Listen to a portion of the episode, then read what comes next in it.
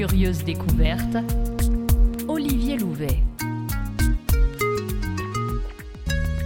Salut, je suis Olivier, très heureux de t'accompagner pour ce nouvel épisode de Curieuse découverte. Il s'agit avant tout d'un podcast de Culture G qui prend la forme d'une promenade dans Paris, mais il n'est pas nécessaire d'être sur place pour l'écouter, il suffit de se laisser porter par son imagination. C'est ça la magie de l'audio, et c'est là qu'est mon Paris, dans les deux sens du terme. Toutes les infos que je vais te donner dans cet épisode sont disponibles sur curieusdécouverte.com, tout comme les photos des lieux que j'ai parcourus. Bonne écoute Bon alors le carrefour où je me trouve euh, maintenant est à lui seul une star de cinéma. Hein. Euh, tout d'abord pour une raison, c'est qu'à quelques mètres, sur le site de l'ancienne abbaye Sainte-Geneviève, se trouve le lycée Henri IV, qui a servi de décor à plusieurs films. Donc ce carrefour euh, apparaît par exemple hein, dans La gifle de Claude Pinoteau avec Isabelle Adjani et Lino Ventura. Claude Pinoteau qui a recommencé à tourner ici quelques années après La gifle mais cette fois-ci avec Sophie Marceau pour la boum, puisque c'est au lycée Henri IV que la jeune Vic suivait les cours.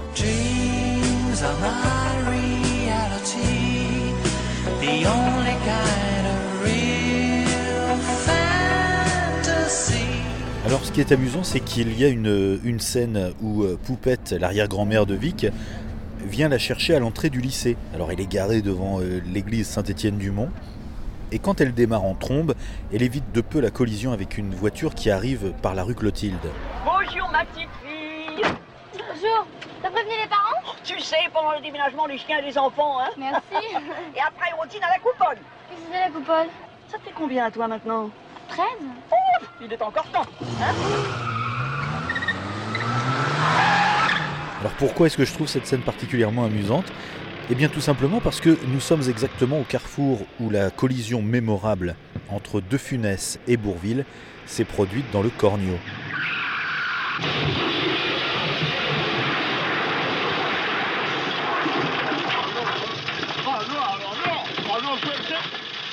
C'est une catastrophe. Regardez, ça Qu'est-ce qu'il y a? Qu'est-ce qu'il y a? Qu'est-ce qu'il y a? Qu'est-ce qu'il y a Qu'est-ce qu'il y a? Bah, maintenant, elle va marcher beaucoup moins bien, forcément. Les deux plans ne sont euh, pas tournés dans le même axe, hein, et les véhicules ne viennent pas des mêmes directions, mais quand même, je trouve ça fort car qui a écrit la boum? Daniel Thompson, la fille de Gérard Horry, qui a réalisé Le Cornio.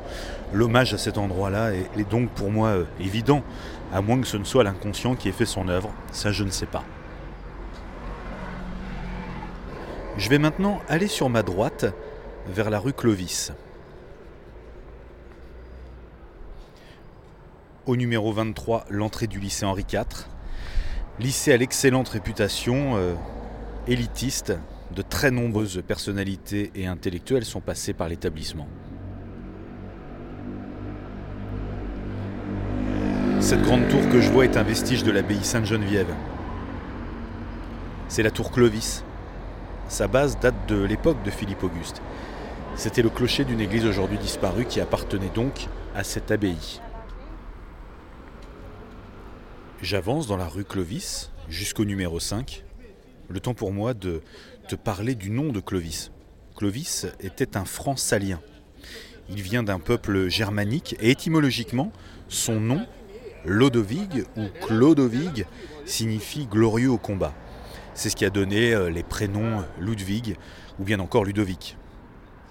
Ensuite, vous retirez le C de Clovis, ça donne Levis, le V s'est transformé en U et bingo, vous avez le nom des rois de France euh, suivant, Louis. Et enfin, bon, là je suis allé très vite, hein, mais c'est l'idée quoi. Au fil des siècles, une tradition s'est installée. Elle voulait que les fils aînés de la lignée portent le prénom du grand-père et le cadet celui du père. Tradition reprise dans le, peuple de manière forte. Hein. Tiens, j'y pense, il y a une chose que je n'ai pas encore euh, mentionnée. C'est la raison pour laquelle ce quartier s'appelle le quartier euh, latin. Eh bien c'est tout simplement parce que le latin était la langue liturgique, certes, mais aussi celle de l'enseignement et qu'avec toutes euh, les écoles présentes dans le quartier, euh, ben, on entendait parler latin partout.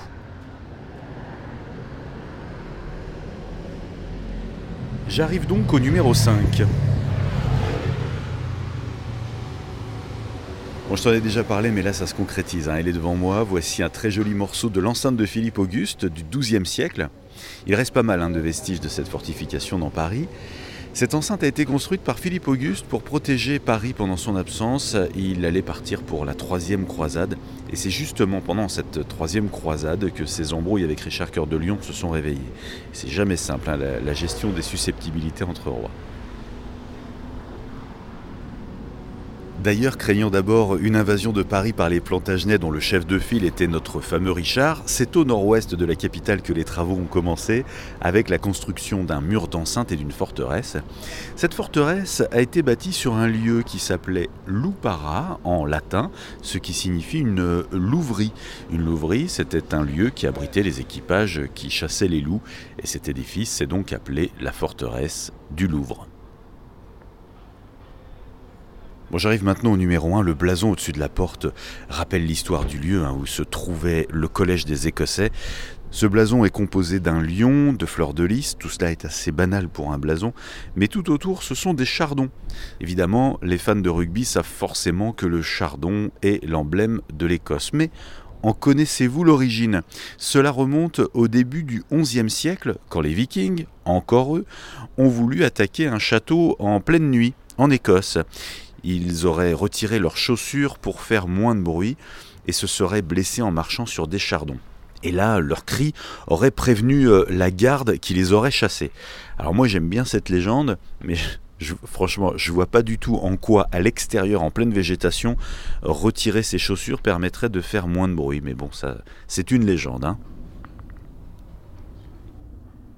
Allez, j'avance encore et maintenant, là, face à moi, au numéro 65 de la rue du Cardinal Lemoine, bon bah là, pas de doute, hein, c'est écrit dessus, c'est l'entrée du collège des Écossois, enfin des Écossais.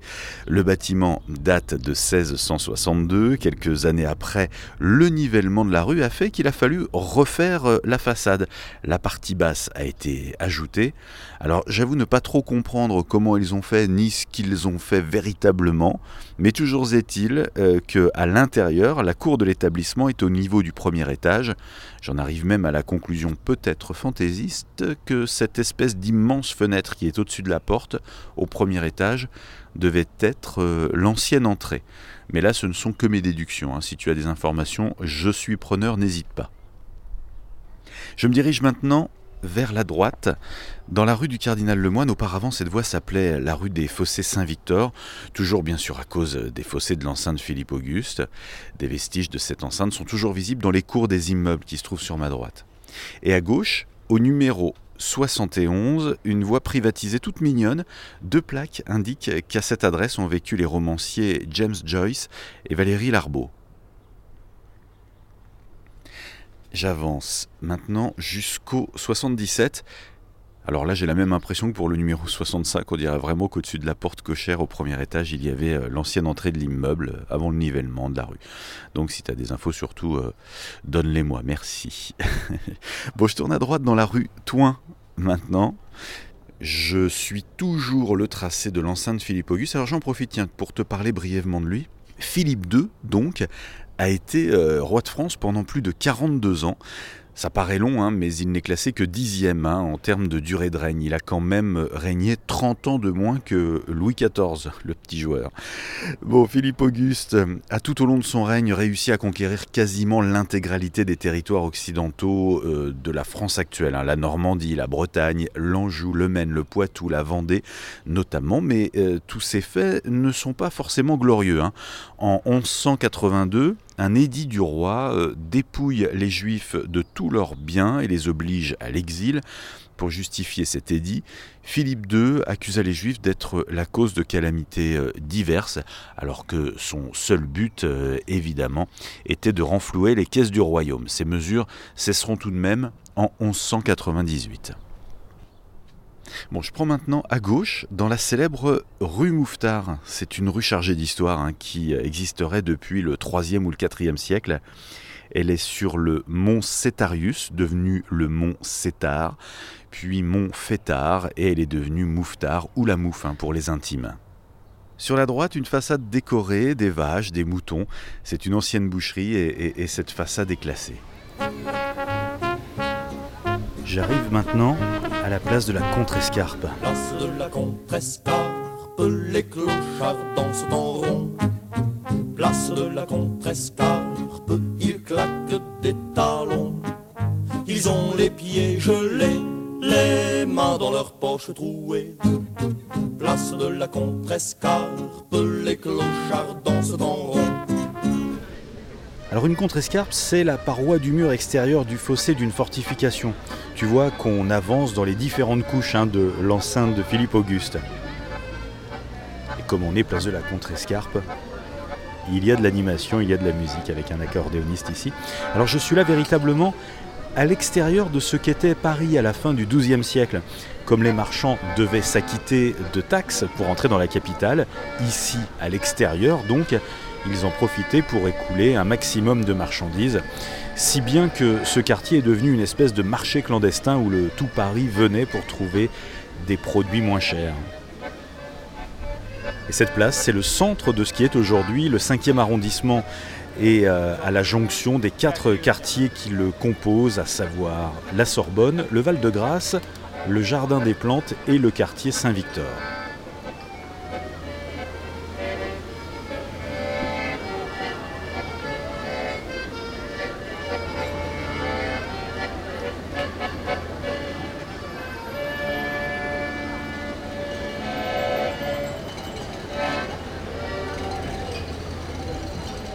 Je contourne maintenant la place pour me retrouver face au numéro 1 où se trouvent des bars. Euh, mais ce qui m'attire l'œil, hein, ce sont les inscriptions entre le premier et le deuxième étage. La maison de la pomme de pain. Les chiffres romains laissent entendre que la maison daterait de 1200 et ce lieu a été fréquenté par Ronsard et Dubellay, que j'ai déjà évoqué, mais aussi par Rabelais entre autres. La place de la Contrescarpe euh, a servi de décor pour de nombreux films. hein. Ça ira mieux demain en 2000 avec Nathalie Baye et Isabelle Carré. On va s'aimer en 2006 avec Julien Boisselier, Alexandra Lamy, Mélanie Doutet, Gilles Lelouch. Et La guerre est finie d'Alain Resnais en 66 avec Yves Montand par exemple.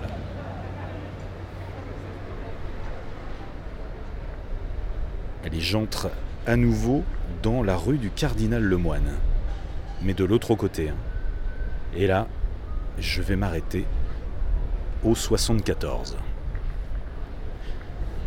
Au 74, il y a une plaque qui indique qu'Ernest Hemingway a vécu ici de janvier 1922 à août 1923.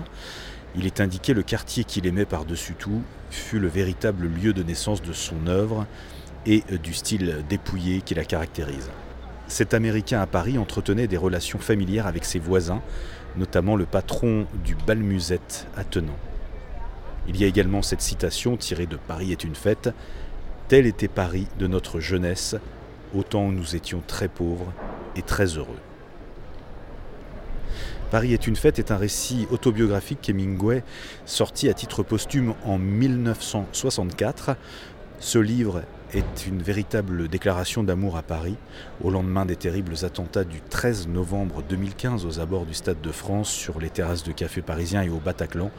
L'avocate Danielle Mérian a déclaré C'est très important de voir plusieurs fois le livre d'Hemingway qui est une belle réponse à Daesh. Ce livre a inspiré Woody Allen pour son film Midnight in Paris avec Owen Wilson. C'est incroyable Regarde ça Il n'y a pas une autre ville au monde comme celle-là À quelle heure t'es rentré hier soir? Pas très tard. Je, je pense que je referai ce soir une de ces petites balades. Ou est-ce que Gil s'est encore enfui? C'est son nouveau truc de traîner dans Paris. Je m'engage maintenant sur la voie pavée qui se trouve sur ma droite, la rue Rollin. C'est une petite rue, mais elle a beaucoup de choses à raconter. Déjà, elle a porté beaucoup de noms différents. Chemin du Moulin à Vent, rue des Morfondus, rue du Puy de Fer, rue Thiron, rue Neuve Saint-Étienne. Alors, première curiosité dès le premier bâtiment sur ma droite au numéro 23. J'avance un peu pour découvrir, à l'arrière de l'immeuble, une jolie tourelle d'angle. Et je vais maintenant avancer jusqu'au numéro 14.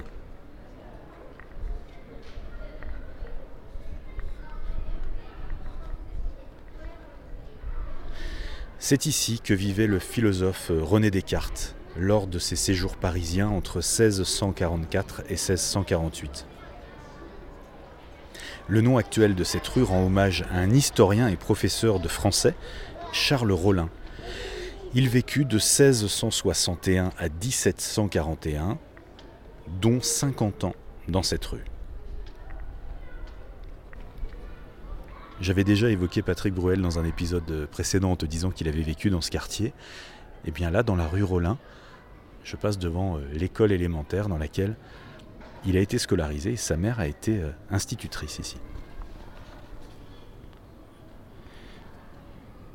Là, j'arrive au numéro 6. Une plaque rend hommage à un ancien habitant de cette rue, Benjamin Fondane, philosophe français qui fut déporté à Auschwitz et y mourra en 1944 à l'âge de 46 ans. En 1936, Benjamin Fondane avait tourné un film à Buenos Aires, un film burlesque qui racontait les aventures de quatre musiciens. Alors je dis qui racontait car le film a disparu. Pour en savoir plus sur cette histoire, je vous invite à écouter le podcast de France Culture, Tararira, le film perdu de Benjamin Fondane par Andrea Cohen et euh, Gaël Gillon. Le lien se trouve sur curieusdécouverte.com à la page de cet épisode. Benjamin Fondane a d'ailleurs donné son nom à la place qui se trouve juste après, hein, cette euh, placette, qui se trouve euh, au niveau du 2 rue Rollin où Blaise Pascal mourut en 1662. À cette époque, il s'agissait de la rue Neuve Saint-Étienne. Pascal était mathématicien, physicien, philosophe. J'aurais bien sûr d'autres occasions de l'évoquer, mais je ne résiste pas à l'envie de t'inviter à aller au musée des arts et métiers à Paris pour aller découvrir sa célèbre invention, euh, la Pascaline, qui n'était autre que l'ancêtre de la machine à calculer. Et voilà, j'arrive maintenant à l'escalier au bout de la rue Rollin. Je descends cet escalier et j'arrive rue Monge. Merci d'avoir fait ce bout de chemin avec moi. Tu peux retrouver toutes les références que j'ai évoquées sur curieusdécouverte.com à la page de cet épisode. Tu pourras voir également les photos que j'ai prises lors de l'enregistrement. Sur mon site, tu trouveras aussi des liens vers mes différents comptes de réseaux sociaux que je t'invite à suivre si tu souhaites être informé sur la vie de ce podcast. Et enfin, ce podcast est gratuit. Il nécessite beaucoup de travail. Il est donc important qu'il gagne en notoriété alors merci de le partager le plus possible sur les réseaux sociaux, par mail ou bien encore dans tes groupes WhatsApp. Et s'il t'a plu, d'aller mettre un maximum d'étoiles sur Apple Podcast et Spotify par exemple pour me permettre d'être encore mieux référencé et d'être découvert par de nouveaux éditeurs. Merci infiniment en tout cas et à très bientôt pour un prochain épisode.